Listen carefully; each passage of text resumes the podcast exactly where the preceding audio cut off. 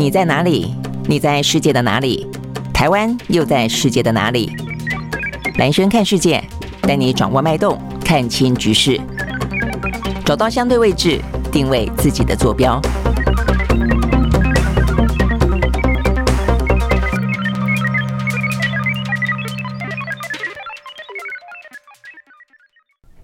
大家好，欢迎收看今天的蓝圈看世界啊。那我们今天的话呢，呃，一样的，通常呢，如果说呢有比较重要的一些国际的话题，我们会选择在呃周五的时候哦，或者是中间不定时啦哦，就会邀请到呢呃蛮重量级的这个蛮权威的专家来进行分析。那这一两天因为啊这个呃南韩的总统尹锡悦呢拜访了美国，然后呢跟拜登见面之后呢，共同发表了一个华盛顿宣言。那这个举动呢，因为在放在整个的印太的框架底下，放在整个中美之间的战略对峙的框架底下，呃，放在整个朝鲜半岛呢金正恩的蠢动的框架底下，所以全球哦都很注意啊这件事情。是，那而且还有很临近台湾哦，所以我们特别今天邀请到现场的呢，就是正大国关中心啊，这个对于日韩非常熟悉的啊，这个蔡正佳老师，Hello。嗯，蔡老师好，萱姐，各位观众大家好。对对对对啊，永远是这么的这个造型时尚、前卫的蔡真佳 老师。是，OK，好。哎，那我们来谈哈，这个呃，你你觉得这件事情整个来看，应该算是尹学位、尹学呃尹锡悦收获成果算是蛮丰硕的啦，对不对？对，嗯，我们可以看到哈，其实那个韩国。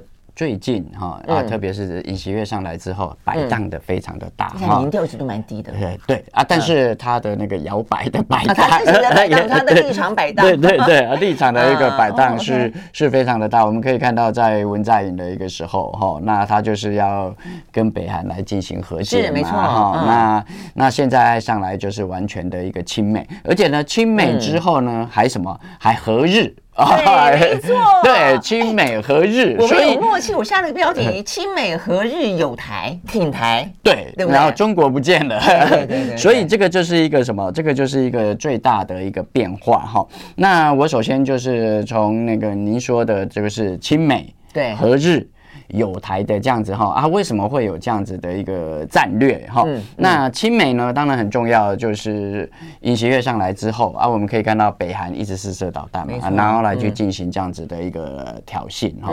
所以那个北韩的一个国内的一个民意啊，大概就有希望，就是能够什么，希望能够永和。我说南韩，南南韩南南韩的境内，就希望自己能够拥有这样子的一个核武哈。那因为他们是真实感觉到，他们认为金正恩会。动嘛？他们真的这样觉得？哎，不是，因为他们的一个什么的一个北韩核武的一个进程的一个最大的一个改变，它就是它拥有核武的一个缩小化。哦，核武放在那个弹头上，呃，放在那个弹头上。那其实呢，它就是一个非常的一个轻易哈，然后能够来去威胁南韩的一个安全哈。那特别是那个那个什么过去。呃，川普时期哦，大概跟北韩之间有所谓的一个互动的一个这样子的一个关系啊，不论是对话或是怎么样，是是是，哎，但是那个拜登之后，那提了一些非常多的一个建议，但是北韩都没有什么都没有接受。然后还有很重要哈，中国大陆呢，它的大概控制北韩的一个能力其实有相当的一个弱化，因为它最近都把说它的焦点都放在中东上面嘛。那对于北韩的一个问题就没有没有。没有这样子的一个太在意哈，所以他们就是拥有这样子的一个集体焦虑感哈。过去南韩境内说他们想要永和的大概只有三成，然后大概三成哦，从来不会超过四成。那最近呢，这个声音已经百分之六十八。啊，就是百分之六十八，就是超七十了。对，超过六成，就希望我们自己能够拥有核武哈。所以呢，其实这一次的一个什么，这一次的一个尹锡悦哈，他去访问美国，就是希望美国能够送给送给他，最主要就是这个送给他这个大礼。那这个对拜登来讲非常的尴尬，你知道吗？因为呢，他那我我们都知道非核扩散，非核扩散这个是一个美国的一个红线跟他的一个原则哈。那这一次很明显的尹锡悦上来的。这一次来美国的目的，就希望说你能够同意让我来发展核武，好，所以他们双方之间呢，就要有一个什么，就要有一个妥协点嘛，好，那那这个妥协点就是所谓的一个什么，所谓的一个核子保护伞，怎么样来保护南韩？它是所谓的一个战略上的延伸，那美国就说啊，那我们的核潜舰。那那就定期的到嗯到南韩，而且他还说可能不定期嘞，对，不是讲定期的。嗯，然后还有很重要的就是说，因为之前美国呢，其实在那个九零年代之前有在南韩的境内部署核武，曾经有过，曾经有过这样部署核武，所以呢，南韩也说，呃，尹锡悦退一步说，那要不。你也也就是恢复过去，定期部就是固定固定部署战略核武，对对，部署战略核武，而不要一个移动式不固定式的。但是这个美国也没有什么，这个就等于说它有三个方案，就是第一个方案是美南韩自己本来想要自己发发发展核武，那如果不行的话呢，由美国来这边部署战略核武，嗯，就是部署固定式的一个战略。其实他们最不希望的，觉得是一个最糟糕的妥协，就是说，那你就派这个核子动力潜舰。对，但是后来结局是，昨天美国他们。共同对外宣布是采取了一个其实南韩最觉得最糟糕的一个方案，哎，最不喜欢也不是这样，对对对，这是跟他们的一个什么，跟他们的一个期待有所落差哈。但是南韩也不是没有准备哈，我们可以看到最近日韩关系一直在和解哈。那其实一个非常重要的一个原因就是说要抵御。北韩的一个核武威胁，日本其实是扮演非常重要的一个角色。哈，这个是那个南韩最近的一个一一直都有这样子的一个说体验，而且事实上确实啊，你说这个北韩每次发射飞弹，都是划过去那就掉在日本海，对对不对？他们压力也很大，对，台海也是这样子，对，中国发射飞弹丢一个又掉进这个日本的经济海域，所以所以因为呢，在一旦朝鲜半岛发生战争。没有日本自卫队的一个协助是不行的哈，所以这个也是尹锡悦去体认到了一个什么，就是必须要去什么，必须要去缓和跟日本之间的一个关系啦。那最后所谓的一个什么，最后所谓的友台有台的话，为什么要去有台呢？因为从去年开始哈，大概南韩就非常关注所谓的一个台海情势。过去的一个台海情势一直不是南韩关注的焦点，没错没错。但日本说。哎呀，台海有事就是日本有事，但是南韩也觉得台海有事，南韩也会有事哈，只是他没有这么说出来。但是呢，他们关注的一个焦点不太一样。日本觉得说，哎，台海发生战事，因为它的离岛还有冲绳距离我们很近，哦，所以有可能会会遭受到波及，所以他来说，台海有事就是什么，他们就不得不会被卷入，还不如提早做准备。对，但是呢。南韩的想法是什么？大家朝鲜半岛这么样的一个远哈啊，其实呢，朝鲜半岛从过去以来跟台海一直有所谓的一个共伴的一个效应哈。那很重要的就是什么？一旦台海发生战事。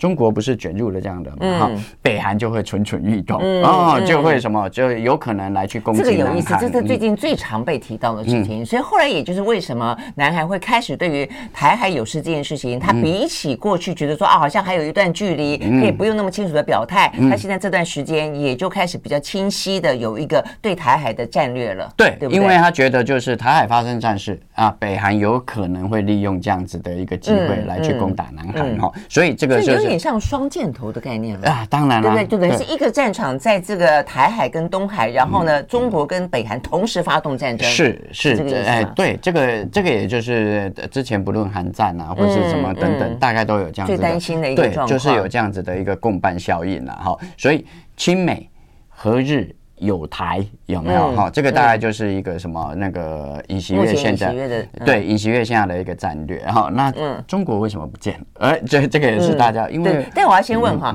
所以亲美好，如果是这个样子的话，那现在你看特别呢，呃，跑了一趟美国，然后呢见了这个呃拜登，而且在出发以前他讲了这么多话，就我们刚刚讲到的，他铺成了一个有台跟跟和中的一个气氛嘛。他讲说哦这个哎和日啊和日，对，他就说 对和日，他就说跟日本啊这个不需要。日本什么道歉下跪啦，等等等，然后跟台湾他说哦，台湾台海是一个全球性的话题，都在铺成这样子一个呃，事实上是他的战略，也是美国愿意听的话。但是只换来我们刚刚讲到一个比较不喜欢的方案。我的意思说，美国为什么这样对对南韩？嗯，因为美国呢，它是从整个的一个什么，它的一个东亚战略上来看了哈，因为呢，它不希望有没有哈，因为北韩的一个核武威胁哈，那造成东亚之间的一个核武竞争，而且呢，非常的一个。明显的就是他不希望重蹈什么九零年代印度跟巴基斯坦同时发展核武的一个这样子的一个覆辙哈。嗯啊，因为我们都知道说，现在事实上的一个核武国哈，大概就是联合国五个常任理事国，家印度、巴基斯坦、以色列还有北韩，大概就九个国家了哈。嗯，那那个非韩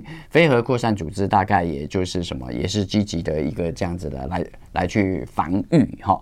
那我们都知道。日本，嗯，他有能力制造核武，但是他，哎，但是他受到了一个这样的限制，然后，战后的宪法的限制。对，但是呢，一旦南韩呢，他自己去发展核武的话，哦，那日本也会，也也会可能，而且日本发展核武的进程还可能还会比南韩更快，那这样就会变成什么？变成所谓的一个东北亚的一个核武竞赛，这个是这个不是一个美国乐见的。那如果讲到第二号方案呢？嗯、那部署战略核武呢，跟北约一样啊，你就你不要自己发展，嗯、那我帮你部署。那为什么他不采取这个？因为呢，北韩已经过去，他会放在那个南韩的一个境内，是因为什么？南韩的一个核武发展还没有这么样的一个成熟。哦，那他还没有，他还不是一个事实上的一个核武的一个国家嘛？就当初北韩没有那么强的威胁，是不是？对对，北韩嘛，哈。但是呢，现在整个情况已经不一样，北韩应该实质上已经是一个核武的一个国家，因为你要成为一个真正的一个核武国家，就核分裂能力，然后长程导弹投射能力，然后还有核弹头缩小化。那这三个条件呢，其实北韩都具备了。哈，那现在呢，如果北韩呢，不，如果美国真的在南韩境内来去部署。这样子的一个核弹头，或是这样子的一个核武的话，那。那个，如果北韩攻击，美军会受到很大的一个什么很大的一个损害，这个也是美国所不乐见的哈。因为过去的一个情势是北韩没有这样子的一个毁灭性能力，但是现在有了，所以美国对于在南韩境内部署这样子的一个核，它就会什么，它就会比较谨慎了，那那比较谨慎，比较小心。所以呢，以拜登来讲，现在呢，如果他用这样子的一个核潜艇的话，哈，那这个对他来讲。可能是一个什么？可能是在一个。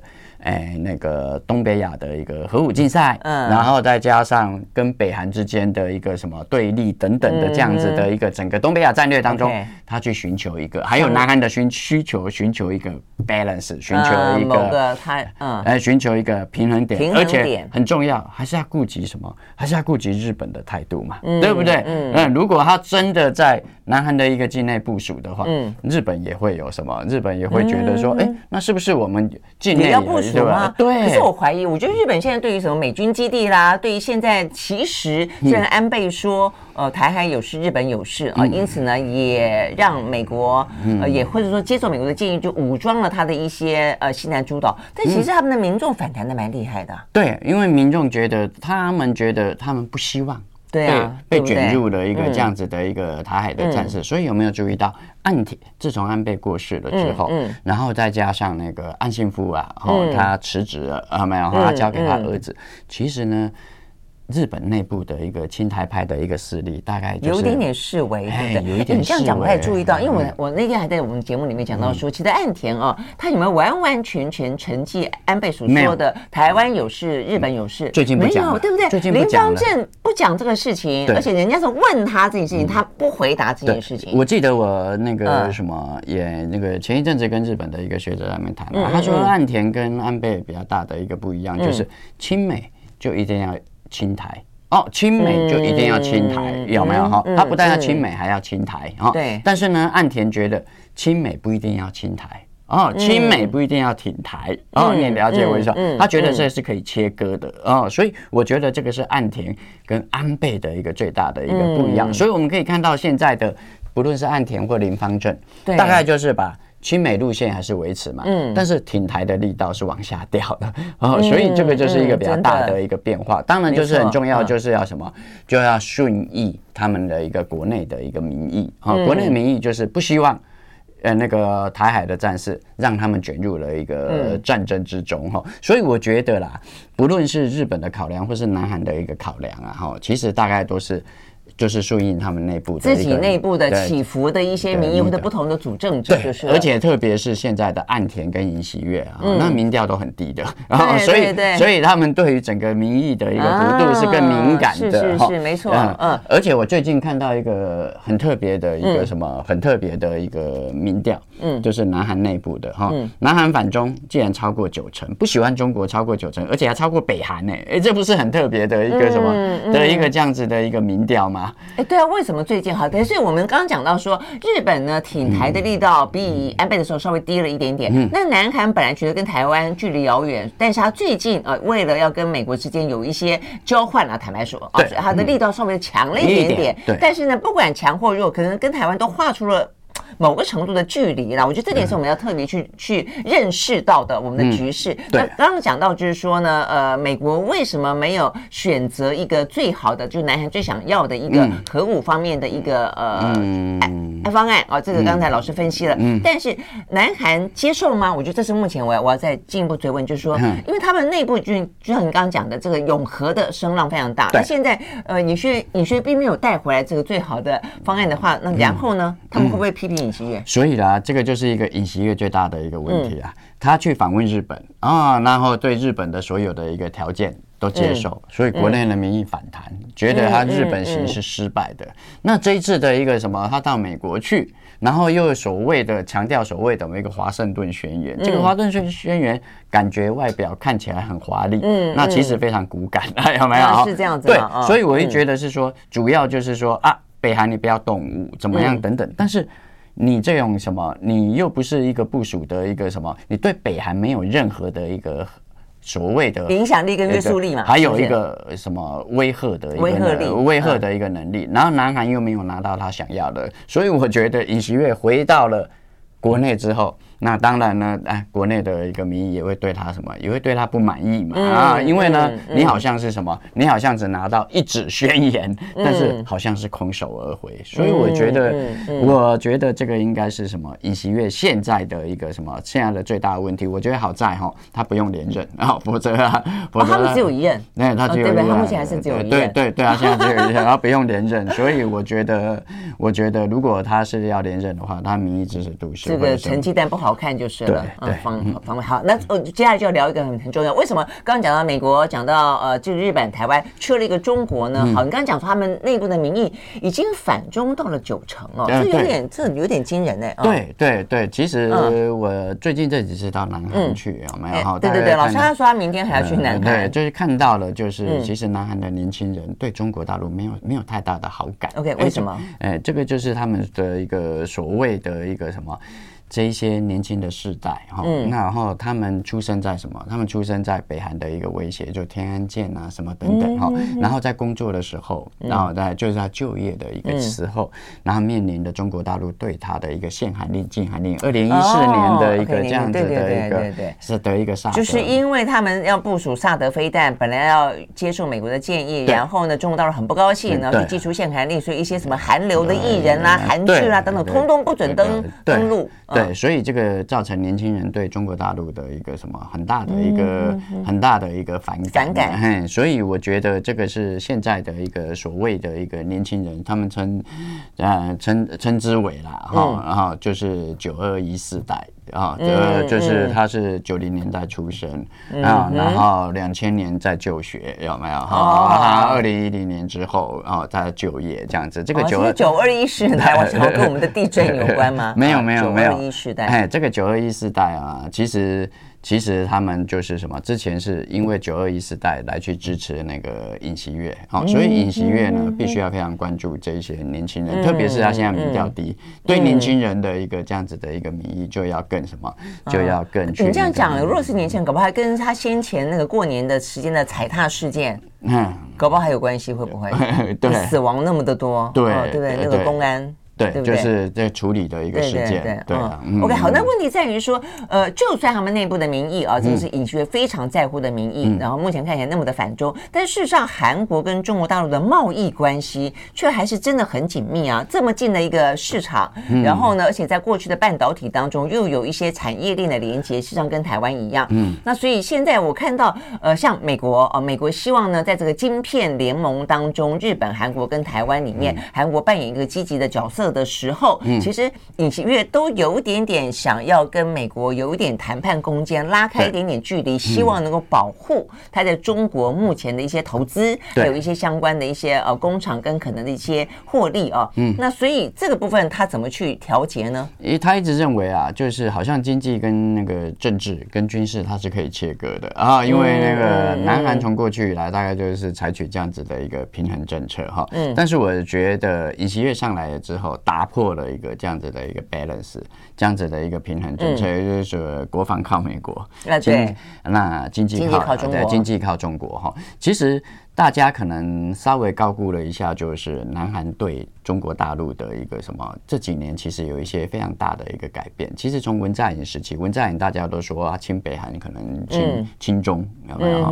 但是他在那个二零一五年的时候，二零一六年其实他就已经实施了一个所谓的一个新南方政策。那所谓的一个新南方政策，就是积极的以东南亚来去取代中国大陆的一个中国大陆的一个市场，有分散市市场的意思。对，而且过去南韩之所以关注到中国大陆的一个市场，是因为它的内需市场，嗯嗯，它的内需市场嗯。但是这几年呢，其实内需市场疫情的一个内需市场让。它的在中国大陆内需上受到很大的一个什么很大的一个冲击，嗯、而且呢，他们过去一直是中国大陆半导体的一个很重要的一个供应商哈。是是。但是这几年中国大陆的半导体也起来了，对、啊、也、啊、也逐渐不得不起来，对对不对？被打成这样子，对，也逐渐取代了一个什么，嗯、也逐渐取代的一个南韩哈。所以我会觉得说，南韩其实已经发现，它在中国大陆的一个内需市场大概不如它的一个这样子的一个预期，所以所以我觉得这个。有可能是什么？尹锡悦想要利用这个什么？利用我的对美，然后看可以不可以跟中国大陆来去讨价还价。我在前期上讨价还价，这这应该也是一个他的一个什么很重要的一个什么很重要的一个策略，嗯，一个策略。对，但是那个。那个其实我觉得还有一个很重要的，就是前几天发生的嘛，就是尹锡悦要去访问美国的中国大陆的一个发言人，不是？对啊，对对对，所以其实这个都也造成他们的一个什么，那个中韩两国之间的一个什么，在民意上的一个对立。因为他所以这一点对台湾来说是是很很值得注意的，就是说事实上，呃，中国大陆对于南韩的批评，就是因为尹锡悦讲到了台海问题嘛，对，他讲说台海问题就像是南呃朝鲜半岛问题一样，是一个全。全球化的问题，也意思是说，他把台海当做这个国际事务。那当然，对中国来说，中国就说那哪是国际事务啊？呃，这个台海是内海，然后呢，呃，台湾是中国的一部分。对，那所以他就批评了尹锡悦。嗯，所以。嗯，我我我我觉得啦，我觉得这个可能对中韩关系其实没有嗯没有太大的一个实质的影响，对不对？就是可能必要性的，他必须要有一些立场表达。对，有一些立场表达，但是我觉得南韩的民意肯定是不高兴的啊。对，所以我觉得中国大陆最近的一些发言啊，包含那个卢沙野，对 对对，然后还有现在的这个，没错，就很战狼式的这个外交。对，嗯，对，然后好像就好像跟邻国之间的一个关系就。逐渐的一个拉近哈，我觉得那个其实中国大陆最近跟邻国之间的关系，跟之前的一个胡锦涛其实差距非常大。胡锦涛之前的一个所谓睦邻外交嘛，啊，对日韩是他们拉拢的，呃，的一个很重要。但是现在发现，过去日本虽然跟中国大陆有一些距离，他们有一些历史的一个问题，好像很难去改善。但是韩国一直是他们比较坚定的一个什么，嗯，就是比较坚定的一个 partner。所以过去。呃，南韩一直没有加入所谓的一个什么阿克斯拉，也没有加入所谓的一个对对对对的一个。其实美国有邀请，他们都非常的非常的呃保持距离啦。对，应该讲奥克斯那个部分就是有点情报战略的一个联盟嘛。对对啊，但是你看现在韩国啊，就是导向了直接导向了美国，直接导向美国。所以我觉得这个对中国大陆来讲，在所谓跟邻国之间的一个关系，我觉得不是一件好事。嗯嗯，所以等于是习近平的战略，我觉得他也有点改变，在他的第三任期，他可能觉得这中国大陆已经呃够大了，而且中国大陆呢已经受了屈辱这么久了，所以中国大陆要走自己的路。对，哦，感感觉上有这样的一个民族情绪在里面。对对，但是务不务实？嗯，我觉得。是不太务实，嗯，因为我觉得他务实的话，其实他应该要什么？你要对抗美国，嗯，你应该是要什么？应该要去要拉帮结派嘛，啊，就是要要什么？找更多的朋友，要找。可是你看他的朋友，他找了，就是对他找什么样的朋友啦？就是可以，他找了俄罗斯，他“一带一路”现在也在不断的拓展，然后他在中东地区扮演斡旋者、调节、调调调节，所以是不是他有一些他的？我就说他的战略是不是因为？以台湾为主的东北亚这块地区是它不可退让的，会不会是这样？对，我觉得应该是这个样子，对对，因为这些国家，但是你看，法国还有欧盟也都提到了什么？也都提到了台湾的一个台海的一个问题嘛。所以我觉得尹锡悦讲的没错，台海问题是什么？国际间共同关注的一个焦点。嗯、过去欧盟也很少提到台海，嗯，但是现在他们也同样关注的一个什么？关注的一个台海。所以我觉得。中国大陆应该要什么？应该要正视所谓的台海问题国际化的一个这样子的。没错，意思就是说，你就算你你认为就你的国家利益跟你你一直站在的一个立场，就是所谓的呃什么定海神针也好，坚若磐石也好，总而言之，这是他们核心利益中的核心。但是国际之间并不这样的看，对，国际之间认为台海问题如果一旦发生冲突，嗯，尤其是如果是由对岸。片面改变现状的话，嗯、那么这个事情基本上它就是一个全球的问题，会影响到全世界。对对，对对？对，所以我觉得这个就是啊，因为台海问题刚好又是跟日韩息息相关嘛。刚刚讲到的，哈，日本没错，这就为什么我们要放在一起那么认真去谈它的原因。日本发生，哎，他害怕西南诸岛受到波及，嗯、那南韩发。北韩趁虚而入，对，所以我觉得每个国家都有它的一个对台海的一个议题的一个这样子的一个这样子的一个考量。哎，对，但你看你这样讲，又回到一个问题，就是好，所以呢，变成说中国大陆的话呢，它为了呃这个台海议题，所以它呃对于日韩台等等，就这方面是不可推让、不可触碰。嗯，但反过来说，日韩台也因此虽然跟美国之间呃有了一个很好的、更紧密的关系。但是他们对台湾，尤其日韩对台湾，也还是有点保持距离。当然，当然。就台湾到底该怎么办？就是在这个里面，你会看到，我们以为啊、呃，这个大家因为反中的关系，嗯、因此很亲中的同时很亲台。嗯、但就是你刚刚讲的，有些国家采取的立场是，我亲美未必亲台，对，或者是说，就算是看起来样子像亲台，嗯，但是形式上亲台，嗯，跟实质上。护台、挺台是两件事情。因为，比方说，我觉得我最近看到一个很很有意思的啊，你像呃，美国的这个共和党内目前挑战川普的最有可能的这个对手，就是呢，不是就是 没有没有要就是佛州的这个德桑蒂斯，对不对？好，你刚开玩笑是一个重点。为什么？因为你发现最近这这段时间，台湾经常迎来交客，经常迎来贵宾，都是挺台湾而来，那我们就非常的高兴啊，就说你看大家都挺台湾，那是因。派吧，而且代表少数人。但重点就是我们要去分析，就是到底哪些人来，为什么来？哈，那我觉得欧洲的来是一件事情，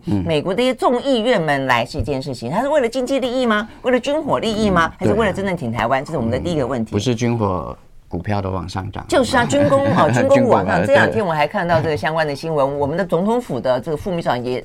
同意承认这件事情，那个军工股不断往上飙。好，另外我要再讲就好，那来什么样的人？嗯，你会发现呢，像要选个就是共和党内的波特波顿，他是川普的前国安顾问，他来了，这两天来。嗯，但是真正他在。共和党内真正要成为候选人的几率非常小，非常小，非常小。他应该是排十名之外。就是，然后呢，对，所以你就是就是内行人。然后问题是在真正可能挑战川普的是德桑提斯。德桑提斯他最近在亚洲哦，嗯，大家有没有注意到？所以我就说，你不要注意来的人，你要注意不来的人。德桑提斯明明在亚洲，在日本。在南韩，在以色列进行访问，嗯，为什么不来台湾呢？嗯，而且他在日本谈台湾问题，对你不觉得很好笑吗？对，而且他谈台湾问题的时候，有媒体问到他说：“那愿不愿意出兵协防台湾？”嗯，他没有回答。对，所以我觉得，对我听听你看法，我觉得这这其实真的你要去谈它，要够细腻的去谈。其实我觉得啦，哈、嗯，我觉得大家都忽视一点，有没有哈？其实你注意看，不论是日本，也不论是南韩，哈，他们关注的是台海，不是台湾哦。哦，他们关注的是台湾海峡的一个这样子的一个议题，有没有？哈？也就是台海发生战争，而不是什么，而不是说啊，我支持台湾，我挺台湾，他是关注台海的一个整个动荡，怕中国来去破坏这样的现状，然后影响到他们自己本身的一个利益，所以我觉得应该要这样子，从这样子的一个角度来看哈。那至于。美国的这一些所谓的一个鹰派，哈，那他们来台湾，他们当然有他背后的一个政治上的一个目的嘛，哈。嗯。之前有人要来推销 AK 四十七嘛，啊，希望就是我们台湾能够让那个美国步枪协会来开一个分部啊，那个就是什么？那个就是做生意，你知道吗？那波顿最近有一个团，我刚刚讲的那个黄崇彦，就是受访特别谈到军工股往上飙，他就在回答说，因为过一阵子了，哈，二十五个。啊，对对对，有有那个美国组成的军火军火商。商 要组团来台湾，对对对对对啊，就是要来卖武器嘛，对，就是要来卖武器嘛。啊，那波顿呢就是要来台湾取暖嘛，因为 因为他跟那个麦卡锡很重要的就是什么，就是贩卖反中，然后怎么样啊等等的，所以他来台湾来去什么，来去强调他的一个声浪。过去呢，我们常常在讲说，我们台湾的总统候选人啊，都要到美国去面试。现在好像美国总统候选人要到台湾来，好那，为什么德桑提斯不来啊？什么东西？为什么佛州的州长德桑提斯不来？嗯，因为他觉得，嗯，他觉得有没有哈？他觉得台湾的一个问题。哦，他不希望台湾的一个问题来去影响到美中的一个整个大的一个格局，所以我觉得他如果要出来竞选总统，嗯，他就必须要跟什么，跟川普要有所区隔，嗯，他必须要跟拜登的政政策，嗯，必须要有所什么有所区隔，嗯，所以我觉得呢，他有他的一个什么，他有他的一个想法，嗯，啊，我他觉得就是说，哎。关心台海议题，并不一定就是说要无限制的一个什么无限制的一个这样子的来去那个把台湾推到这样子的一个推到最前线，所以我觉得桑德斯应该算是比较 rational、比较理性的一个这样子的一个候选人。他甚至有讲到说，他认为中国会攻打台湾，嗯。嗯，但是他他就说，呃，所以怎么样子去避免这个事情发生才是最重要的，就是避免刺激中国嘛。对，这个这个很重要，他很有弹性，对。他所以这也就是为什么他得到比较多的一个什么党内，甚至是比较多的，因为选举嘛，你一定要得到多数民意的一个什么支持嘛，像波顿还有什么。那个呃，之前的庞培欧啦，庞培欧，我们一直觉得哦，他好挺台湾，但是重点是他现在在美国的政坛上面没有分量嘛，是少数。对，我真的觉得呃，这些事情我们不要过度的，就是说嗯，把这些人就认为说他就是代表美国，其实其实不是的，嗯嗯，其实不是，我们要很我们要很什么务实来去看待这样子的一个问题，我觉得，所以整个的一个什么。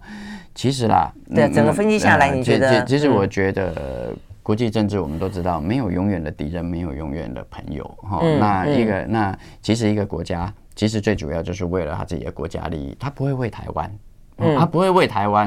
嗯，所以你说美国真的会为台湾出兵吗？日本会为台湾出兵吗？韩国会为台湾出兵啊？不会，我们还是要什么？我们还是要。哎，自己来去面对这样子的一个，嗯、面对这样子的一个问题了哈。那美国最近的一个挺台，当然就是什么，把台湾当成是一个什么，他抗中嘛。嗯。那一旦新的领导人上来了啊，例如说，我举例来讲啊，二零二四是桑德斯上来，也许政策会有一些什么，会有一些比较大的转变。嗯、那那个时候，我们台湾怎么样来去应应？那我觉得，当桑德斯上来，或是美国的政对中的政策出现了一些变化的时候。日韩一定会跟着转变嘛？当然，他们永远都是追随的一个这样子美国的一个政策，所以我觉得我们对于这样子的一个那个。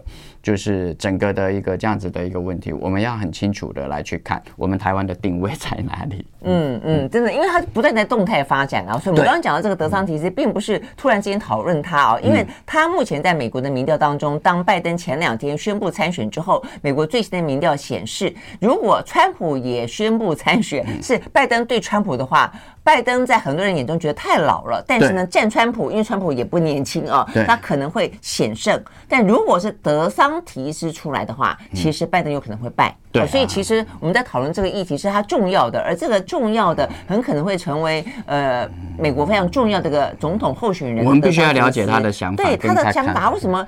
到了我们的门口了，不进来，我觉得这件事情是重要的。对，你会不会觉得说啊，他跟麦卡锡就是不一样，对不对？嗯，过门而而不入的原因在哪里？对对对，而且他对台湾的一个问题就是什么？就是还是什么？还是过去的一个一中的一个原则嘛？他不愿意去去破坏这样子的一个整个一中的一个原则，所以我觉得我们必须要去了解，就是美国现在的一个主流民意是怎么样。对，OK，好，好，所以呢，我会继续观察下去哦。所以，我们刚刚讨论那么多这段时间以来呢，嗯、呃，东北亚、印太地区的这些呃最新的变化，当然希望中国能够正视啊、呃，这个台湾问题不会是独单单纯的，真的如你想象的一个内政问题，呃，这个国际之间会撒手不管啊、呃。但是对台湾来说，国际之间会管到什么程度？对你的话呢，真心假意轻轻重之间要很清楚的了然于胸。而且，我觉得中国大陆还要去了解到，就是说，如果他真真的为了这样子的一个，嗯，一些国家的一个挺台，然后包含日本、韩国，然后去破坏他们之间的关系，我对对对中国的睦邻外交其实是得不偿失。嗯，对，你只能你只会让他们更更什么更倒向美国。嗯嗯，是这样子，没错。嗯，OK，好，非常谢谢蔡正佳教授，那我们先来跟我们聊啊。所以今天呢，蓝轩看世界，我们就下周一再见喽，拜拜，拜拜，好。